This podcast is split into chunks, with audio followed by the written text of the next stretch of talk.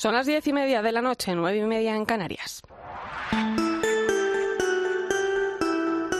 Irene Pozo. La linterna de la iglesia. Cope, estar informado.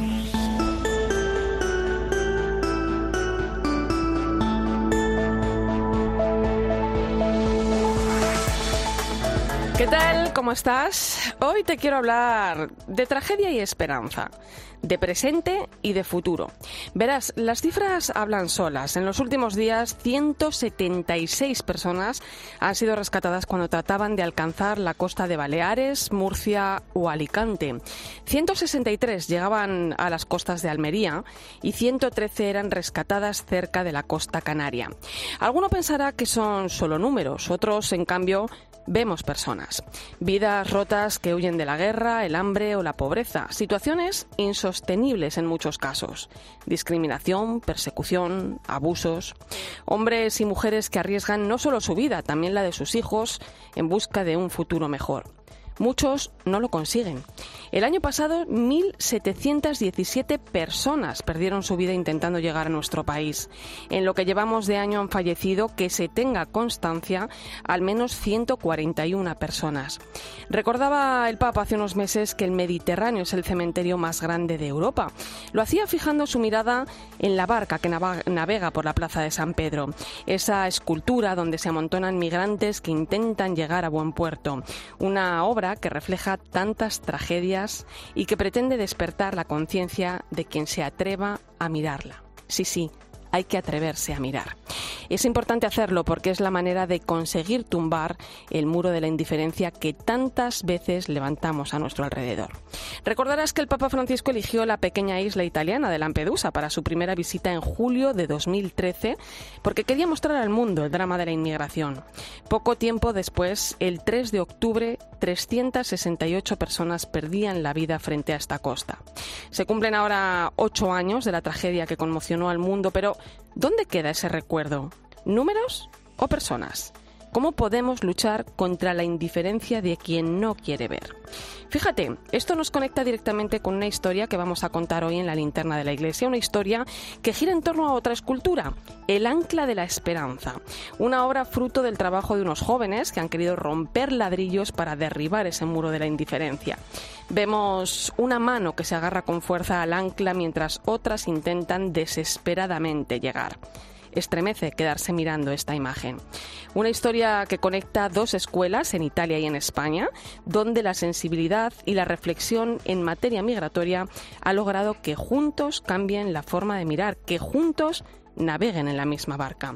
Un ancla para todos aquellos hombres y mujeres que necesitan de la esperanza para sostener sus vidas, la esperanza de volver a vivir y el derecho a una vida digna para todas las personas.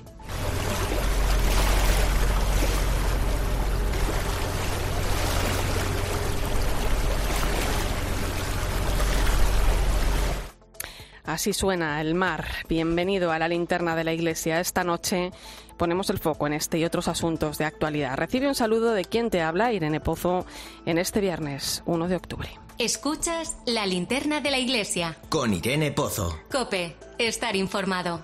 Y recuerda que puedes unirte a nosotros con tus mensajes en redes sociales. Estamos en Religión Cope en Facebook y Twitter, hoy con el hashtag linterna iglesia 10O.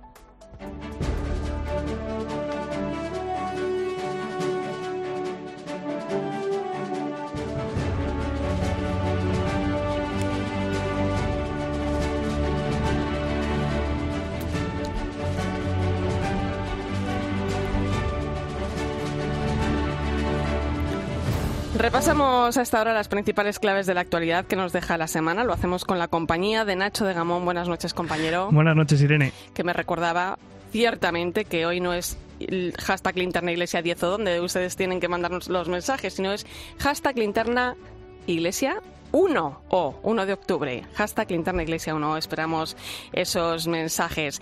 Pues Nacho, esta semana la erupción volcánica de La Palma sigue en el centro de la actualidad informativa. Después de que la lava haya llegado al mar, los afectados se encuentran ya por miles. Muchos han perdido sus hogares o sus negocios y la Comisión Permanente de la Conferencia Episcopal, reunida esta semana, ha querido expresar su cercanía y solidaridad a los habitantes de la isla, en especial a todas las personas que han perdido techo, tierra y trabajo. Sí, el secretario general de la Conferencia Episcopal, Monseñor Luis Argüello, explicó que la Iglesia en España ya está ofreciendo, a través de Cáritas, ayuda personal y material a los golpeados por la tragedia y recordó que la comunidad cristiana puede ofrecer esperanza a los afectados. La comunidad cristiana puede y quiere ofrecer el vínculo de la fe compartida, la esperanza que alienta a recomenzar y a caminar de nuevo, y la ayuda fraterna para sostener, consolar y acompañar en este momento dramático para tantos palmeros.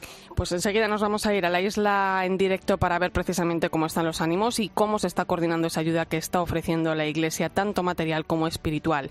Antes te cuento otros asuntos de actualidad abordados en la rueda de prensa final de esta reunión de los obispos que forman la comisión permanente, como el ataque a la objeción de conciencia que plantea el Gobierno. Sí, Monseñor Argüello pedía que se elabore un registro de médicos que estén dispuestos a practicar abortos en respuesta a la intención del Gobierno, que a través de la ministra de Igualdad ha mostrado interés por crear un registro de los médicos que ejerciten la objeción de conciencia en contra de practicar abortos. El portavoz de los obispos argumentó que ese registro que propone el Gobierno podría menoscabar el derecho constitucional a la objeción de conciencia. Yo creo que en una época en la que se habla tanto de protección de datos, de respetar la conciencia de cada uno, la libertad de cada uno para decir, para decidir eh, sobre su propia existencia y a veces sobre la de los demás, el obligar a una objetora que además tenga que registrarse de manera previa El secretario general de la Conferencia Episcopal también valoró la propuesta del Partido Socialista para penalizar las protestas frente a las clínicas abortivas y manifestó su sorpresa porque se considera un derecho acabar con la vida humana en el seno materno.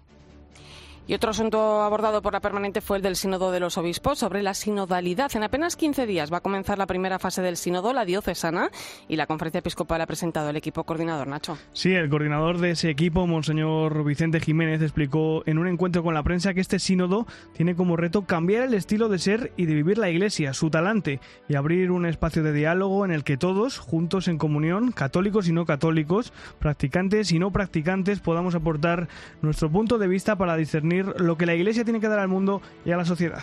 No es algo hecho y acabado, que se contesta, ya nos vamos a casa, después el, el, Papa saca un documento, lo metemos en la estantería, sino que hay que entrar en una dinámica, en un proceso, en un caminar juntos, que eso es la sinodalidad. Interesante la propuesta del Sínodo y cómo se va a llevar a cabo. Luego profundizamos en ello. Eh, más cosas. El próximo jueves la Iglesia celebra la Jornada Mundial por el Trabajo Decente. Varias organizaciones eclesiales, entre las que se encuentran Cáritas o la Hermandad Obrera de Acción Católica, han firmado un manifiesto en el que reclaman una nueva normalidad, como si de la pandemia se tratara, que radique la precariedad laboral. Y en ese comunicado también denuncian, por ejemplo, las condiciones infrahumanas de muchos trabajadores temporeros en asentamientos de zonas hortofrutícolas.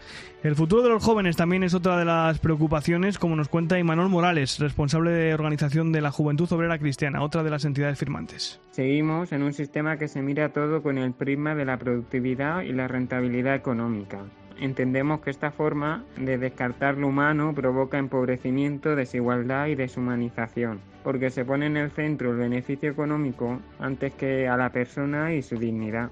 Denunciamos cómo se aprovechan de este sistema de nuestra juventud para llevarnos por un camino de economía sumergida, precariedad, pagándonos un salario que realmente no nos permite planificar un proyecto de vida, un futuro, un poder emanciparnos. Y seguimos hablando de economía porque mañana se va a celebrar en Madrid el evento El reto de un consumo responsable vinculado a la iniciativa La Economía de Francisco Nacho. Sí, va a tener lugar en la Facultad de Económicas de la Universidad CEU San Pablo de Madrid y también se va a poder seguir a través de su canal de YouTube. Entre las diez y media y las doce y media, responsables de diversas iniciativas del mundo de la moda, la alimentación o las finanzas van a reflexionar junto a expertos sobre cómo desarrollar hábitos de consumo responsables y sostenibles. Pues muchas gracias, Nacho de Gamón. Un placer, Irene. Hasta la semana que viene. Hasta luego. Y entramos en otros asuntos. Los inicios de la pandemia fueron muy duros para todos y más si cabe para los migrantes, refugiados y las entidades que los acogen, ya que buena parte de los programas de atención se vieron truncados o ralentizados. Pese a todo, salieron adelante, como demuestra la Fundación Católica La Merced Migraciones, que en 2020 acogió a más personas que un año antes en sus 19 pisos repartidos entre Madrid, Valladolid y Herencia, en Ciudad Real. Nuestro compañero José Melero ha estado en uno de esos pisos ubicados en la capital. José, buenas noches. Buenas noches, Irene. A los mercenarios no les detuvo ni la COVID-19 en su misión de dar cobertura asistencial y formativa a inmigrantes y refugiados que llegan a nuestras fronteras exhaustos. Las experiencias son tremendas. David Aros, educador social. Tenemos casos pues, eh, de tortura, durante el tránsito, de explotación laboral. Entre los beneficiarios está Alfa Diallo, guineano que llegó a España desde Marruecos en un barco de plástico con 22 años. Todavía le duele recordarlo. La Merced Migraciones le ayudó en el idioma y en su formación como cocinero. En dos semanas accederá a un empleo. Y este amigo mío me va a, hacer, me va a ofrecer una oferta de trabajo. Camarero. Sí, sí, es un español, es un amigo bueno. Al idioma se suman otras barreras como el racismo. Pese a todo, el director de la Fundación, Luis Callejas, cifra en un 85% la tasa de integración. Su incorporación al mundo laboral eso le permite también vivir de manera autónoma. Es la mejor noticia para una fundación que lleva más de 30 años trabajando para este colectivo. Y de Madrid nos vamos ahora hasta Córdoba, donde se han presentado los actos para la ceremonia de beatificación de 127 mártires de la persecución religiosa en la diócesis andaluza entre 1936 y 1939, que tendrá lugar el próximo 16 de octubre. La delegada de Medios de Comunicación Social de la diócesis de Córdoba es Natividad Gavira. Buenas noches, Nati. Buenas noches. La beatificación de 127 mártires de la persecución religiosa entre 1936 y 1939 será un momento de fuerte comunión eclesial y un acto directo del Papa Francisco. Este acontecimiento es una representación de la victoria del amor porque significa reconocer a los mejores hijos de la Iglesia, aquellos que murieron perdonando con un amor al que todos aspiramos y que es espejo del amor de Dios. Son hombres y mujeres, jóvenes y adultos de vida sencilla, 79 sacerdotes y 39 laicos, junto a ellos cinco seminaristas, tres religiosos y una religiosa. Serán beatificados este 16 de octubre en la Catedral de Córdoba con la presencia del cardenal Marcelo Semerano como delegado pontificio en una celebración para la victoria del amor del que muere amando. Monseñor Demetrio Fernández es el obispo de Córdoba un amor que ha incluido el perdón a aquellos mismos que les estaban matando. Eso no se conoce en ninguna otra latitud más que en la latitud cristiana, porque es lo que nos ha enseñado el Señor. Si queremos ser discípulos e intentamos quererlo ser, los mártires son un ejemplo precioso. Morir amando y perdonando incluso a quienes los matan. Y esto es universal en todos y cada uno, como está atestiguado en el proceso. En el programa de actos de esta numerosa beatificación está programada la conferencia de Monseñor Juan Antonio Martínez Camino, obispo auxiliar de Madrid, para abordar la persecución religiosa en España y una posterior mesa redonda que habla de la historia martirial de la diócesis cordobesa. Y las diócesis de la provincia eclesiástica de Barcelona han convocado una vigilia ecuménica de oración por el tiempo de la creación que concluye el próximo lunes. En ella participarán católicos, ortodoxos y evangélicos que se van a dar cita mañana sábado en la Sagrada Familia a partir de las 6 de la tarde. Cope Barcelona, Juan García, buenas noches. Buenas noches, Irene. La familia ecuménica, el movimiento que busca restaurar la unión de todo el cristianismo, celebra este domingo 3 de octubre una vigilia para rezar por la creación. Bajo el lema de Renovando Loicos de Dios, se invita a ahondar en la relación con el Creador. La celebración será a las 6 de la tarde en la Basílica de la Sagrada Familia. Precisamente el templo diseñado por Gaudí es una obra inspirada en la naturaleza y en la creación de Dios. Esta ceremonia coincide con el final del tiempo del Creador, una época que empieza el 1 de septiembre con la Jornada Mundial de Plegaria por la Creación y termina el 4 de octubre con la festividad de San Francisco de Asís, patrón de la ecología. El Papa Francisco recuerda que el clamor de la tierra y el clamor de los pobres son cada vez más graves y alarmantes y requieren una acción decisiva y urgente para transformar esta crisis en una oportunidad. Pues nos vamos ahora hasta La Palma. Este domingo se van a cumplir dos semanas del inicio de la erupción del volcán Cumbre Vieja a las 2 y 13 minutos de la tarde. Después de 25.000 terremotos de pequeña intensidad, la lava comenzó a brotar a través de dos fisuras en la superficie. Una lava que hizo evacuar a más de 5.000 palmeros en las primeras 24 horas y que en poco tiempo obligó a desalojar las localidades del Paso, los llanos de Aridane y Todoque. Como sabes, el número de casas destruidas no deja de crecer, se aproxima al millar y se han perdido centenares de explotaciones agrícolas y ganaderas. Desde entonces, las muestras de ayuda no han dejado de llegar a la isla desde todos los puntos del país y, como no podía ser de otra manera, la Iglesia se ha sumado desde el primer momento a esta ola de solidaridad.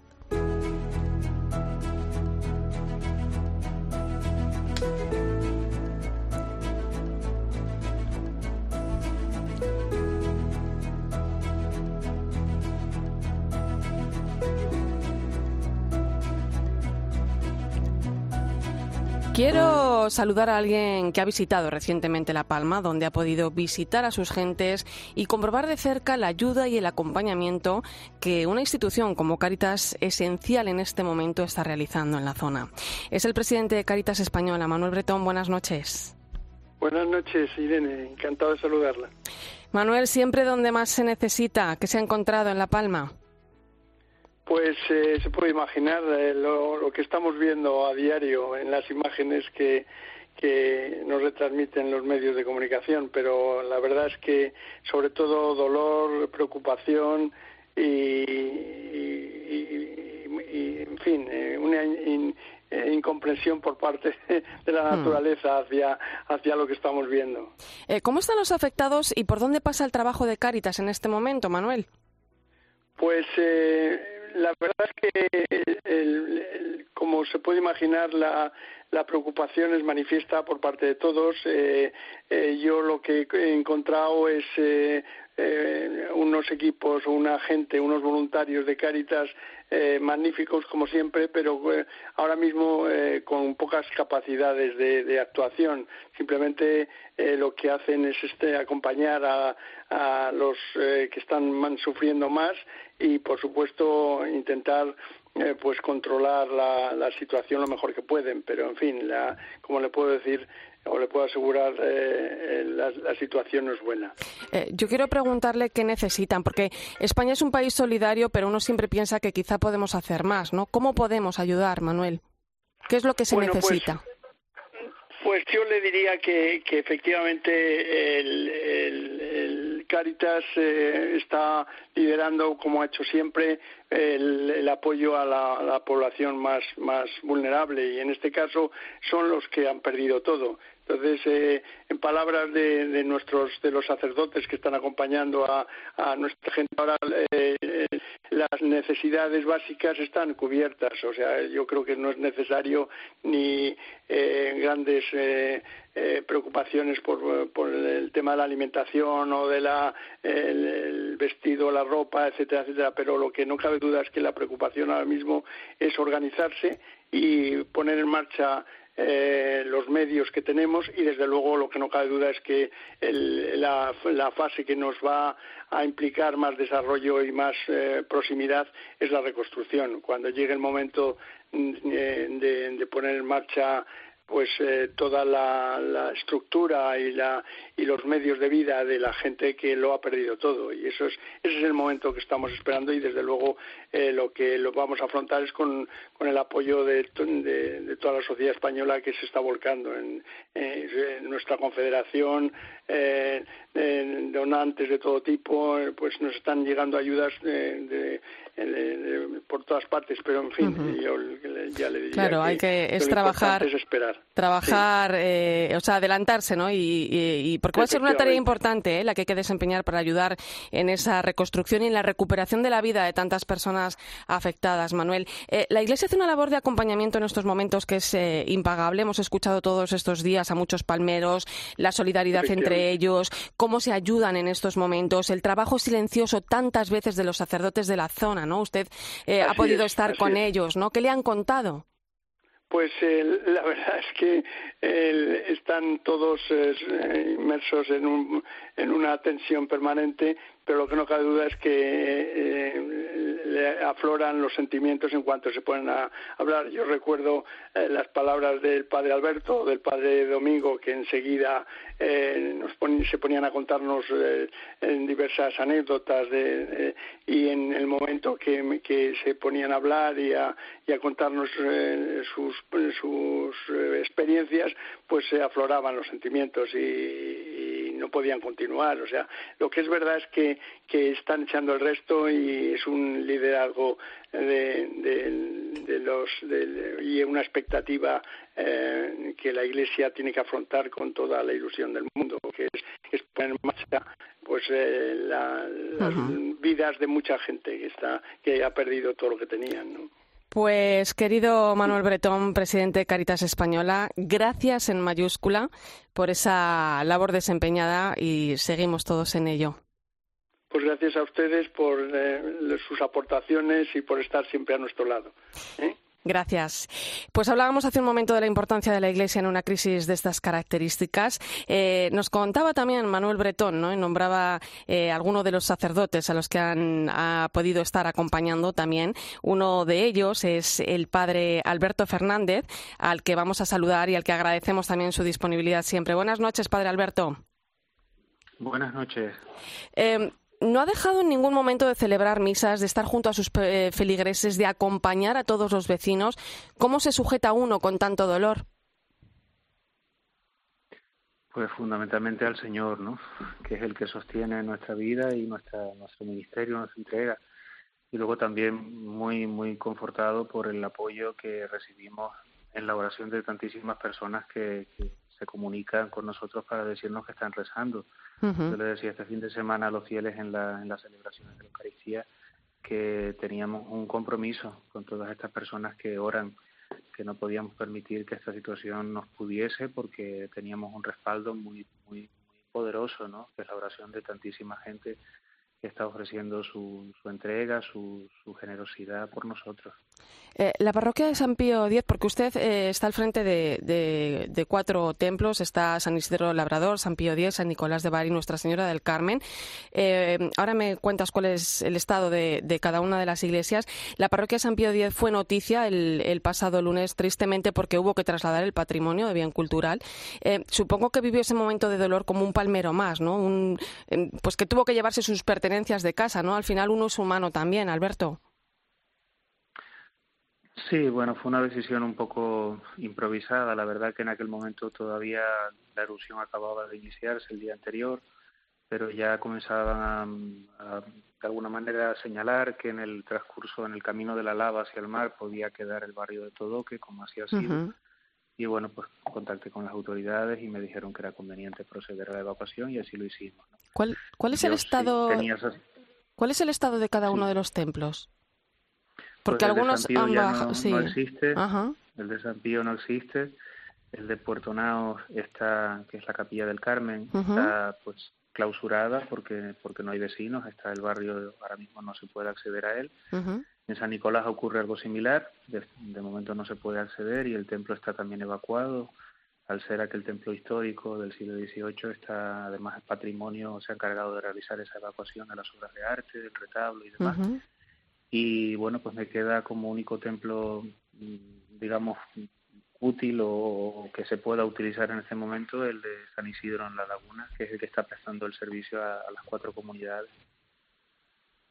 Bueno, pues padre Alberto, yo quería hablar con usted para darle mucha fuerza.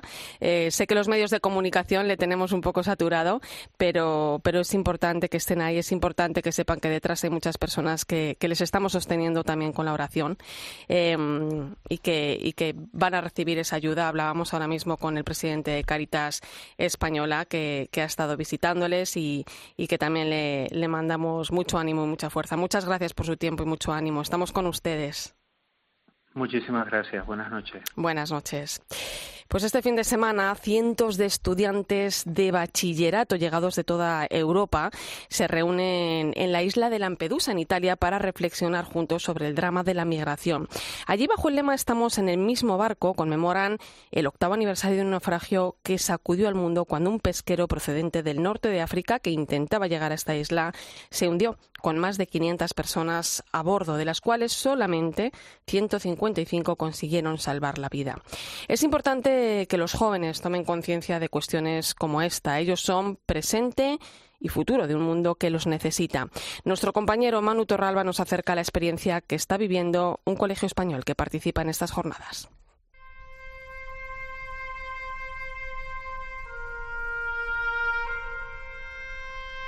El 3 de octubre se celebra en Italia la Jornada de la Memoria y de la Acogida para recordar a todas las víctimas de las migraciones. Se ha elegido esta fecha, el 3 de octubre, porque la noche del 3 de octubre del 2013, a unos pocos centenares de la costa de la isla de Lampedusa, naufragó un barco con más de 500 migrantes, de los cuales 368 murieron. Giovanni es profesor del Colegio San Ignacio de Loyola del municipio de Torrelodones, en Madrid. Este fin de semana se encuentra acompañando a tres de sus alumnos en Lampedusa, en la octava edición de estas jornadas. Desde luego, para nosotros como profesores es una gran ocasión para promover proyectos de este tipo que eduquen en la realidad a través de la experiencia. Creemos realmente en el protagonismo de los jóvenes y, en nuestra misión como, como Iglesia viva abierta al mundo. El evento se denomina Estamos en el mismo barco y junta a los supervivientes del naufragio de 2013 con estudiantes venidos de 60 colegios de toda Europa. Una de estos alumnos es Irene. La verdad es que de momento me lo estoy pasando bastante bien. Estamos haciendo un montón de cosas muy chulas y, más que están por venir. Eh, espero que me sorprenda y tengo muchísimas ganas de aprender más acerca de todo el tema de la inmigración y los refugiados. Junto con sus compañeros de clase, va a presentar este fin de semana en este evento la escultura que realizaron en 2020. Lo que representa es un ancla y en la base del ancla, como a la vez sujetándola y agarrándose a ella, eh, hay una serie de manos. Las manos son nuestras, de los que hemos realizado eh, la escultura. Y el ancla representa eso, la, la esperanza, algo sólido a lo que nos agarramos, que todos los seres humanos tenemos eh, en el fondo un deseo de esperanza. Se trata de Anchor of Hope, Ancla de la Esperanza en inglés, una escultura por la que fueron premiados en el concurso Europa comienza en Lampedusa, que promueve el gobierno italiano y que invita a los jóvenes europeos a reflexionar sobre el drama de los migrantes.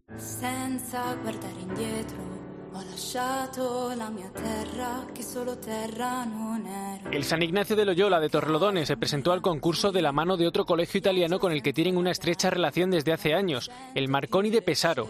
Por cierto, la canción que escuchas de fondo la han compuesto ellos y es otra muestra de esta reflexión que hacen los jóvenes en torno al drama de las migraciones, una realidad que lamentablemente sigue estando muy latente en nuestros días. Sin ir más lejos, este mismo lunes llegaron a Lampedusa casi 700 migrantes a bordo de un pesquero y en lo que va de año más de mil personas han muerto intentando alcanzar sus costas.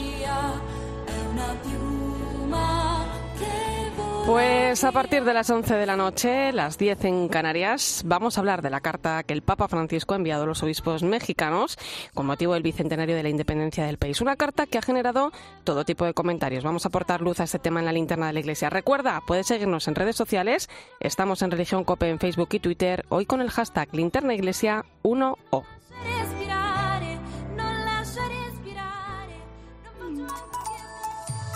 ¿Y tú qué piensas? Escribe a Irene Pozo en Twitter en arroba religión-cope y en nuestro muro de Facebook Religión Cope.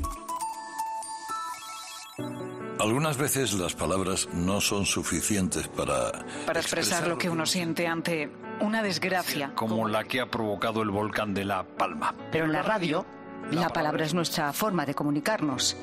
Estamos completamente impactados con los daños causados por el volcán. Nadie se puede poner en el lugar de quienes lo han perdido todo.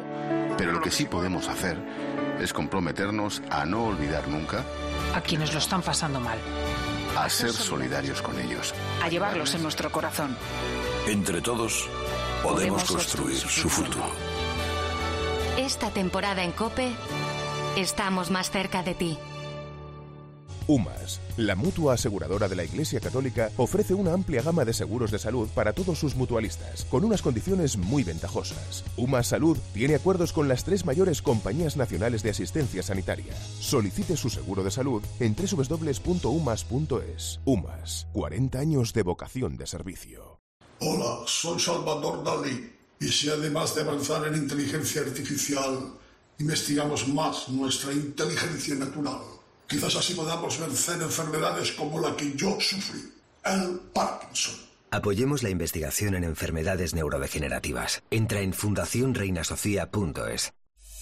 Escuchas la linterna de la iglesia. Y recuerda, la mejor experiencia y el mejor sonido solo los encuentras en cope.es y en la aplicación móvil. Descárgatela.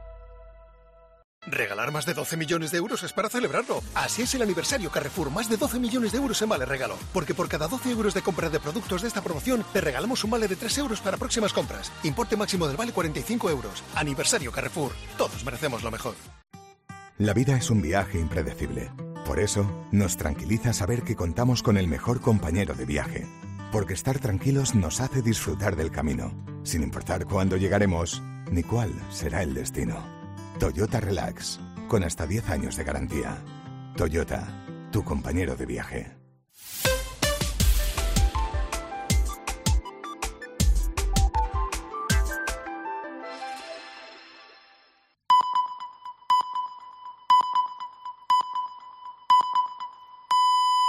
Son las 11 de la noche, las 10 en Canarias. Irene Pozo. La linterna de la iglesia. Cope, estar informado.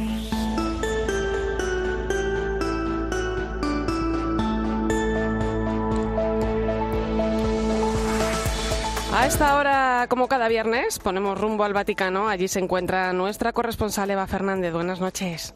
Muy buenas noches, Irene. Em, oye, esta semana se ha hablado mucho eh, de la carta que el Papa Francisco ha enviado a los obispos mexicanos con motivo del, del 200 aniversario de la independencia de, México. Eh, algo que ha generado un poco de polémica, Eva, por el hecho de que algunos, bueno, pues han entendido que Francisco pedía perdón por los pecados cometidos en la conquista española, ¿no? ¿Qué dice exactamente esa carta? Pues lo que está claro es que en la carta no aparece por ningún lado la conquista española, ni mucho menos el Papa la crítica. ¿no? Lo, que, lo que sí que hace es pedir perdón por los pecados personales y sociales que no contribuyeron a la evangelización, algo que ya había hecho tanto Benedicto XVI como San Juan Pablo II. Por supuesto que en la, en la conquista de América hubo grandes gestas y se llevó la fe gracias a la entrega extraordinaria, como sabemos, de tantos misioneros, que eso nadie lo pone en duda, y mucho menos el Papa, ¿no? Pero también hubo errores. Y por eso Francisco reitera en la carta la necesidad de purificar la memoria para fortalecer las raíces y vivir el presente, mm, escribe el Papa, construyendo el futuro con gozo y con esperanza. Y pide además algo que mm, quienes se han lanzado en tromba contra el Papa no se han fijado porque realmente no han leído la carta. ¿no? y es que el pontífice subraya que tampoco se pueden olvidar las acciones cometidas contra el sentimiento religioso de la mayoría de los mexicanos en tiempos más recientes, cuando el gobierno desató esa cruel persecución contra los católicos en la famosa Revolución Cristera. O sea, de esa persecución, por cierto, se suele olvidar el gobierno de López Obrador, que, está tan habituado a criticar, en cambio, la colonización española. ¿no? O sea que el Papa lo que asegura en la carta es que no se trata de mirar los errores del pasado, de unos y de otros, para que quedarnos ahí, dice, sino para sanar las heridas, para avivar el diálogo y construir esa anhelada fraternidad en el respeto de las diferencias. Es una carta, Irene, que no puede estar escrita con mayor sensibilidad y con ganas de construir, ¿no?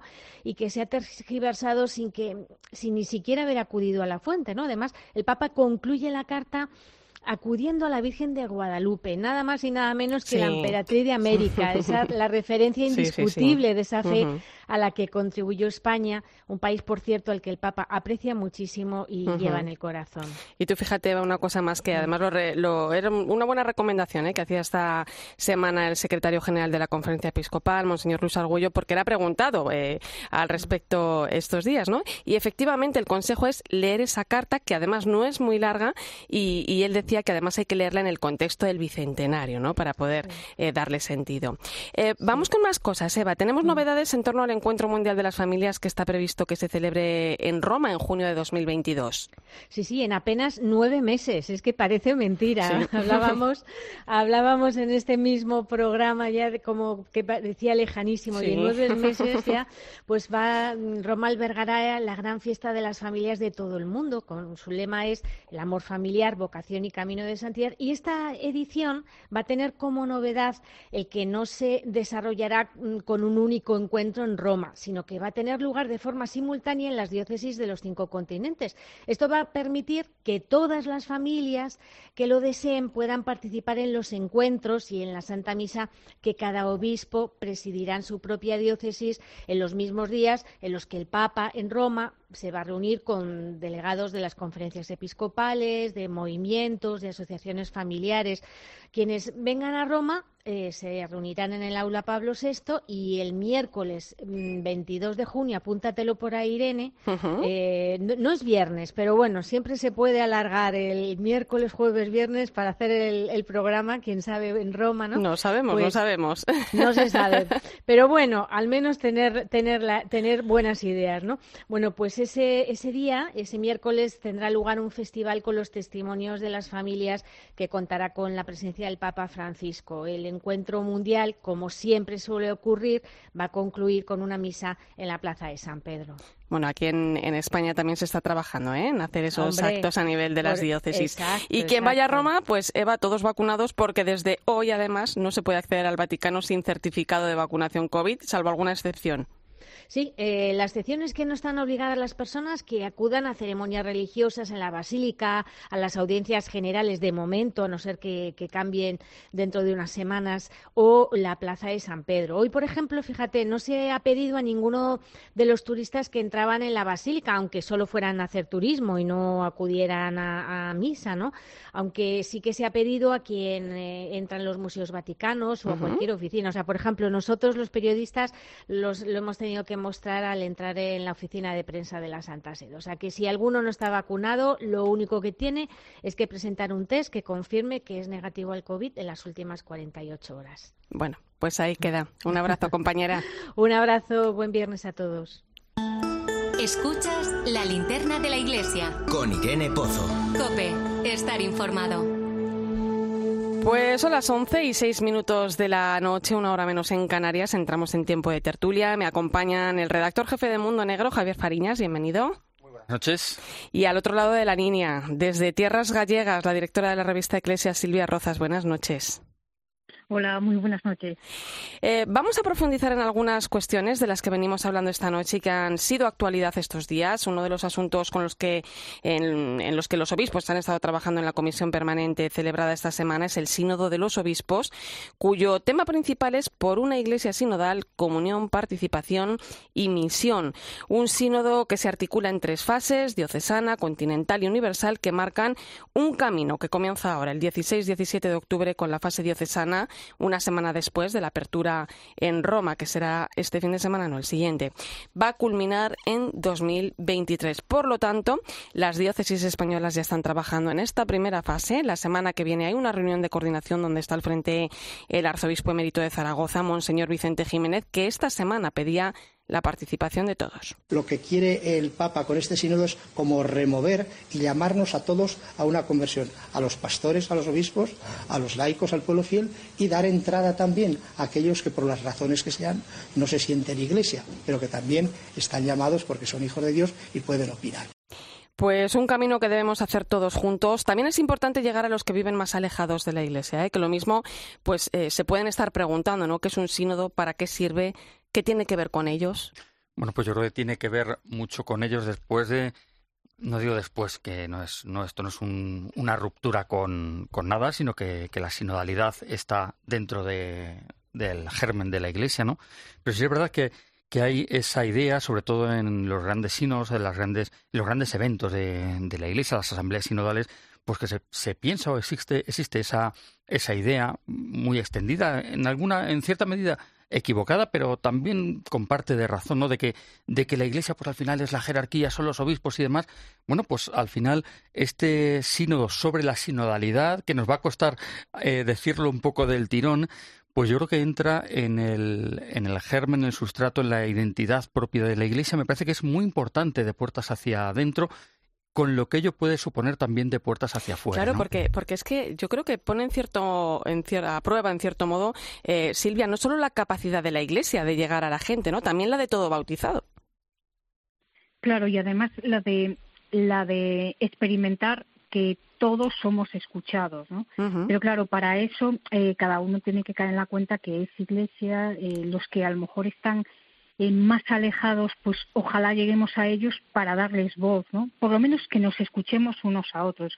Ese es el proceso, el proceso sinodal. Yo creo que cuando hablamos de sínodo, todos tenemos en la cabeza el sínodo de los obispos, ¿no? Y esa es eh, una de las últimas fases, ¿no? No es eh, la más importante, porque en este momento lo que la Santa Sede está eh, casi repitiendo constantemente es que lo importante es el camino, es decir, lo importante es que nos pongamos todos en proceso de sínodo, ¿no? De hablar. Que si unos eh, cogen el documento preparatorio y contestan todas las preguntas, muy bien. Que otros contestan una, muy bien. Que otros simplemente se juntan y caminan, estupendo, ¿no? Yo creo que más que llegar a algún sitio es estar en proceso. Y, eso pues puede ser un poco más actitud, eh, difícil, claro. En actitud de escucha, eh, de fomentar el diálogo, la comunicación. Es un reto importante, ¿eh? pero también es muy bonito. iremos hablando de ello porque, como decimos, nada, estamos a muy poquitos días de que comience esa, esa primera fase, la fase diocesana. vamos con otra cuestión que estos días ha ocupado la actualidad. Hablo de la propuesta impulsada por el SOE a que se considere delito a quienes se concentren a las puertas de los centros que practican aborto. Sobre ello ha hablado el secretario general de la Conferencia Episcopal esta semana? Yo creo que lo verdaderamente preocupante es que, se considere progreso, es decir, avance, la interrupción de la vida y que se considere no solo conservador, sino ultraconservador el oponerse al aborto. Bueno, siempre hay que buscar soluciones a todo en esta vida, ¿no? Y una solución, eh, pues pasa, por ejemplo, por ayudar a la persona a través de la información a que conozca que hay otras salidas que no son delito. Por ejemplo, la adopción, ¿no? Una vez más es el derecho a morir o a matar, como dice el Papa, pero no hablamos del derecho a vivir. Es un poco lo que pasa con la ley de la eutanasia, ¿no? Sí, porque además eh, que si parece que, que solo hay derechos de forma unilateral o solo tienen derecho ciertas personas, que sí que hay muchos eh, momentos y muchas circunstancias en las que personas en situaciones políticas, en situaciones económicas, se manifiestan pacíficamente, mm, proponen en la calle soluciones alternativas manifiestan su opinión, que sí que hay un derecho a, manifestarse y a, compartir eh, pues unas ideas, en este caso, pues eh, pro vida, siempre que no se haga vulnerando, eh, que si no se haga de forma violenta, no se haga, no se haga de forma agresiva. Bueno, pues al final parece que solo unas personas tienen derecho a proponer y a defender sus causas, mientras que otras sistemáticamente pues son casi sacadas del debate público y político, ¿no? Entonces, bueno, pues me parece que es algo que no es nuevo en absoluto, pero que cuando llega el tema de la eutanasia, cuando llega el tema del aborto, cuando llegan estos temas en los que la sociedad o parte de la sociedad manifiesta libremente su opinión, pues parece que tienen que ser cercenados del debate público, ¿no? Y luego además está el tema de registrar a los médicos que se niegan a practicar abortos, ¿no? Es un poco una paradoja, ¿no? Lo recordaba también Monseñor Argüello esta semana, hablar tanto de protección de datos, de respetar la conciencia de cada uno, de libertades, eh, y, venir ahora, hasta ahora con esto, ¿no, Silvia?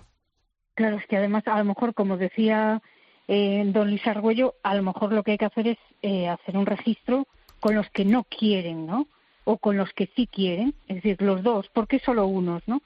Bueno, a mí lo que me parece en este tema es que, bueno, que detrás del aborto hay un drama y que ante eso tenemos siempre que, bueno, pues que mostrarnos casi, eh, bueno, como de rodillas ante la zarza ardiendo, porque son los dramas de, de mucha gente que desconocemos, ¿no? Eso por una parte, pero por otra, pues ojalá eh, desde los gobiernos se pusiera tanto interés, tanta fuerza en ofrecer otras oportunidades a las mujeres embarazadas, porque justamente estos días se sabían los datos oficiales de aborto durante el 2020. Uno, de cada cuatro, uno de cada cuatro. Ahí está, uno de cada cuatro. Y además en el 2019 fue uno de cada cinco. Sí, sí. Con lo cual estamos empeorando.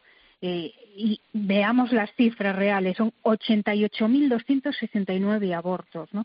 Bueno, pues ¿cómo nos situamos nosotros para ayudar a estas mujeres embarazadas a otra oportunidad, otra forma, ¿no? que no sea eh, pasando por nada, nos olvidamos del problema matando a este ser que puede llegar a ser una persona como nosotros. ¿no?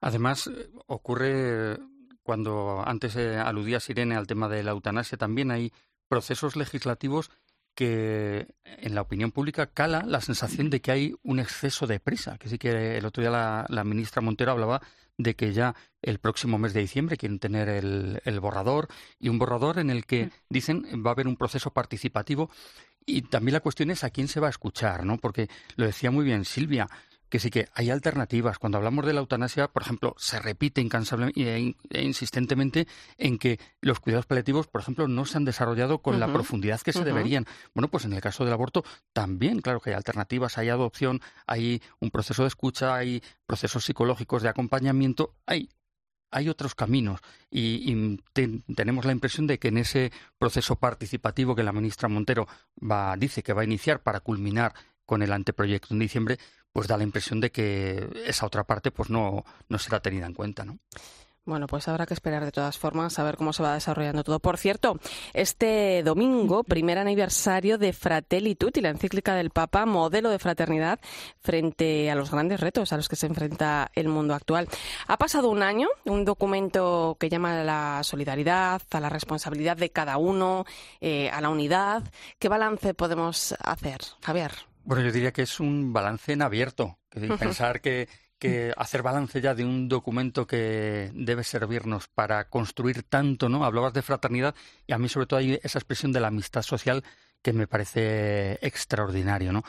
Este año, pues quizás sí que nos ha permitido, si, si hemos querido fijarnos en realidades en las que esta Fratelli Tutti ha demostrado que esto no se trata de aguar el Evangelio, como se ha dicho, que esto no se trata de que el Papa intente pues licuar el Evangelio dentro de esas políticas globales que, que desde distintos sectores y desde la gobernanza global se pretende desarrollar, sino que que hay casos como, por ejemplo, yo que sé, se me ocurre pensar en República Centroafricana, donde musulmanes ayudan a las comunidades cristianas a rehabilitar las iglesias que los militantes de la Seleca destruyeron, o que los cristianos ayudan a los musulmanes a reconstruir las mezquitas que los antibalaca destruyeron como represalia de lo primero. ¿no? Me parece que esos ejemplos de fraternidad y de amistad social son reales, son tangibles y que bueno pues pueden empezar a permear este mundo que necesita mucho de este documento no del documento sino de ponerlo realmente en práctica pero tú fíjate porque además es un documento que llegaba en una de las épocas más complicadas que, se han vivido en la, en la historia reciente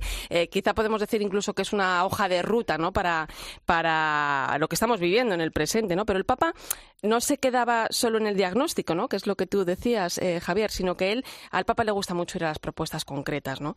Y entonces eh, él proponía, pues, pues eso, la fraternidad, la paz, el perdón, ¿no, Silvia?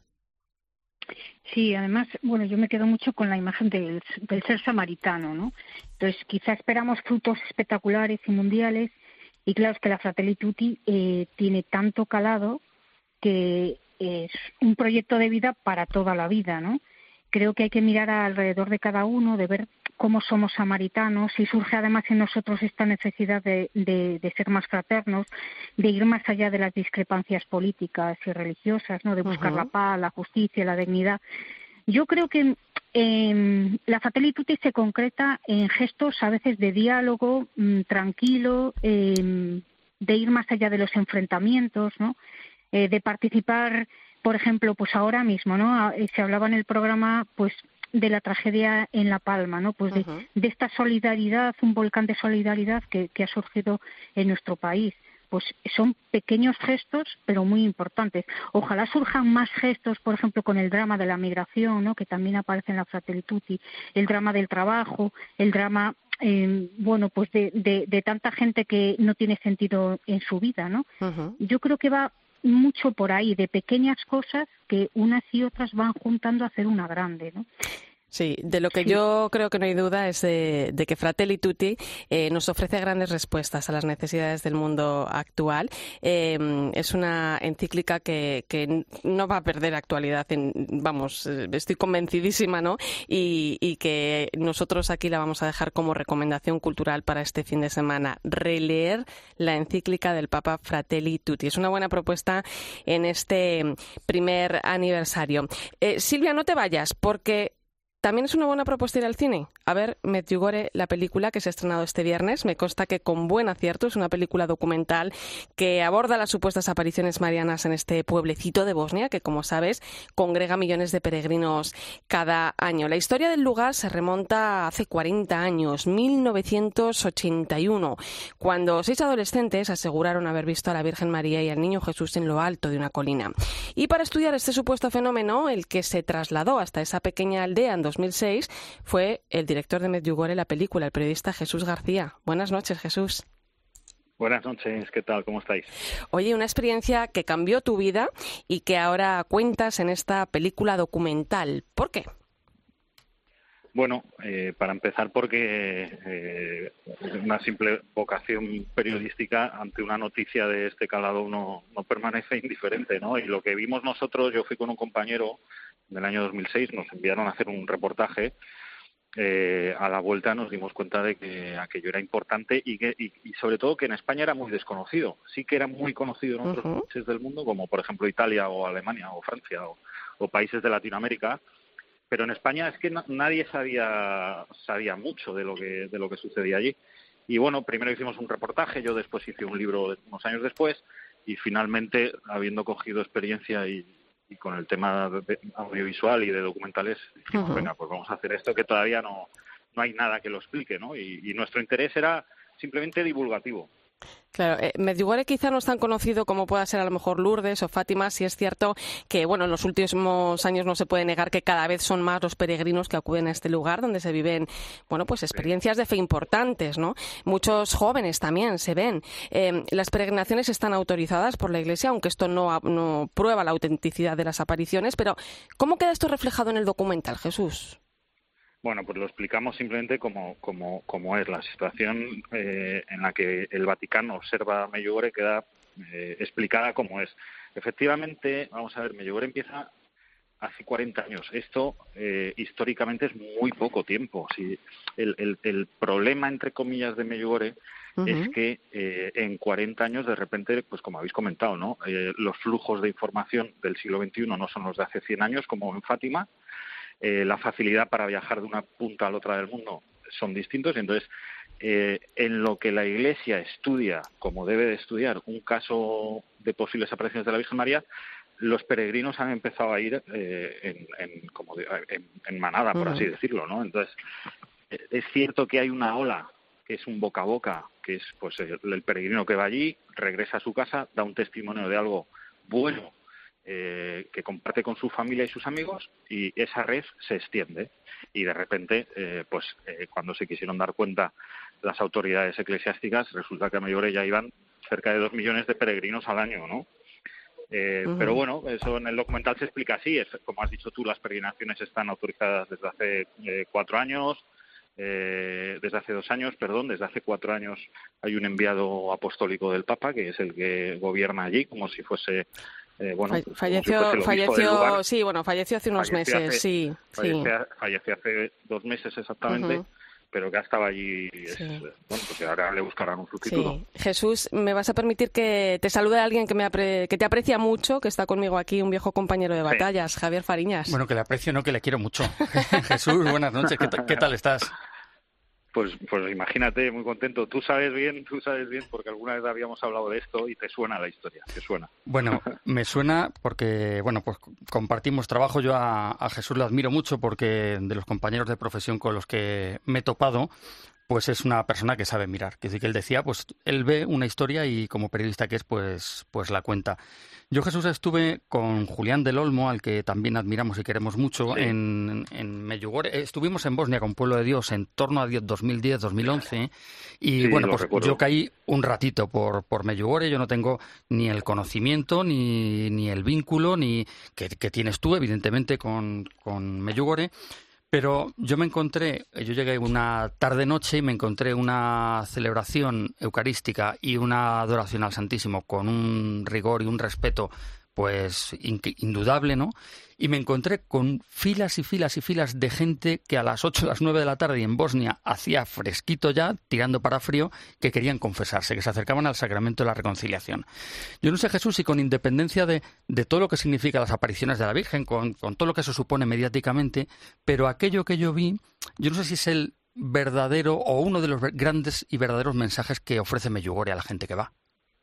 Pues efectivamente, Javier, porque vamos a ver, eh, nosotros como periodistas y reporteros, en aquel primer viaje que yo hice hace ya 15 años, yo siempre digo lo mismo, vamos a ver, a mí la gente me dice, bueno, pero allí se aparece a Virgen no se aparece, y yo siempre digo lo mismo, digo, mira, yo no lo sé, hay seis personas, que son a los que están estudiando en Roma, desde, desde Roma, eh, que dicen que ven a la Virgen María y que transmiten unos mensajes, pero allí sucede algo más que esas posibles o supuestas apariciones. Allí hay algo que es intangible, que no se, no se puede explicar, que no se puede registrar. Yo siempre lo digo, digo, yo si hubiese visto a la Virgen María, yo la hubiese fotografiado y la hubiese hecho una entrevista, ¿no? Pero yo no la vi. Lo que yo sí que vi es lo que cuentas tú. Y es algo, yo he viajado un poquito también gracias a mi, a mi trabajo, y lo que yo he visto allí no lo he visto en ningún lugar del mundo. Yo recuerdo en mi segundo viaje a Medjugorje, que fue en junio de 2006, como paseando al lado de la parroquia, de repente vi esas filas que dice Javier Fariñas de de gente que se va a confesar y conté 207 sacerdotes confesando en la, en la calle, porque no hay confesionarios, claro, no, yo creo que no hay ninguna iglesia del mundo con 200 confesionarios. Se ponen un taburete, se ponen una banderita con el idioma en el que ellos confiesan, había cerca de 25 idiomas del, del mundo y, y, yo hablé con unos cuantos de esos sacerdotes esos días. Yo les dije, vosotros aquí a qué hora llegáis. Entonces, pues, pues se ponían a confesar a lo mejor a las nueve de la mañana había que llevarles bolsas de plástico con sándwich, con fruta y con botellas de agua porque no se podían levantar. Entonces, allí en Medjugorje se confesaba en, en, los días de más afluencia, obviamente, que es en verano, cerca de 10.000 personas al día. Yo eso no lo he visto en Tierra Santa, no lo he visto en Roma. Entonces, más allá de las posibles apariciones, que obviamente tendrán su importancia y tienen su historia, pero para mí eso es noticia. Allí está pasando algo. Sí, Silvia. lo tal que hemos hecho, pues preguntar a, peregrinos que van allí qué es lo que viven para volver allí, para viajar allí y para vivir pues esas cosas que dice Javier Fariña. Silvia Rozas está, la tenemos también por aquí. Muy breve, Silvia, estamos 30 segundos tenemos.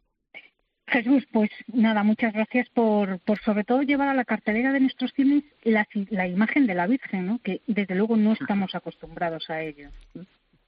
bueno. Pues, sí, sí, Jesús. Tenía que ser porque el protagonismo es de ella. Pues, querido Jesús García, director de Medjugorje, la película que se ha estrenado este viernes en cines de toda España, buen plan para este fin de semana. Te agradezco tu tiempo y mucho éxito.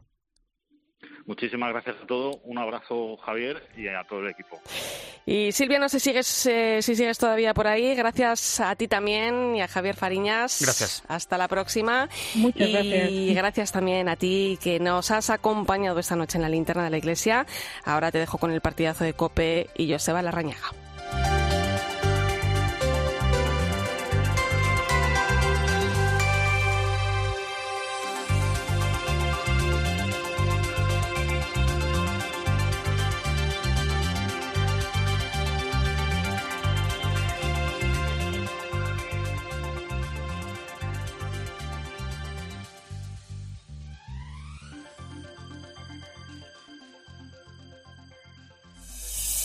Escuchas Cope. Y recuerda, la mejor experiencia y el mejor sonido solo los encuentras en cope.es y en la aplicación móvil. Descárgatela. Si tienes más de 55 años y ganas de viajar, haz tu reserva con el programa de turismo social Mundo Senior, con las ventajas de siempre y los mejores destinos. Islas Baleares y Canarias, costa peninsular, circuitos culturales y por Europa. Un programa abierto sin necesidad de acreditación. Reserva a partir del lunes 27 de septiembre en tu agencia de viajes de confianza.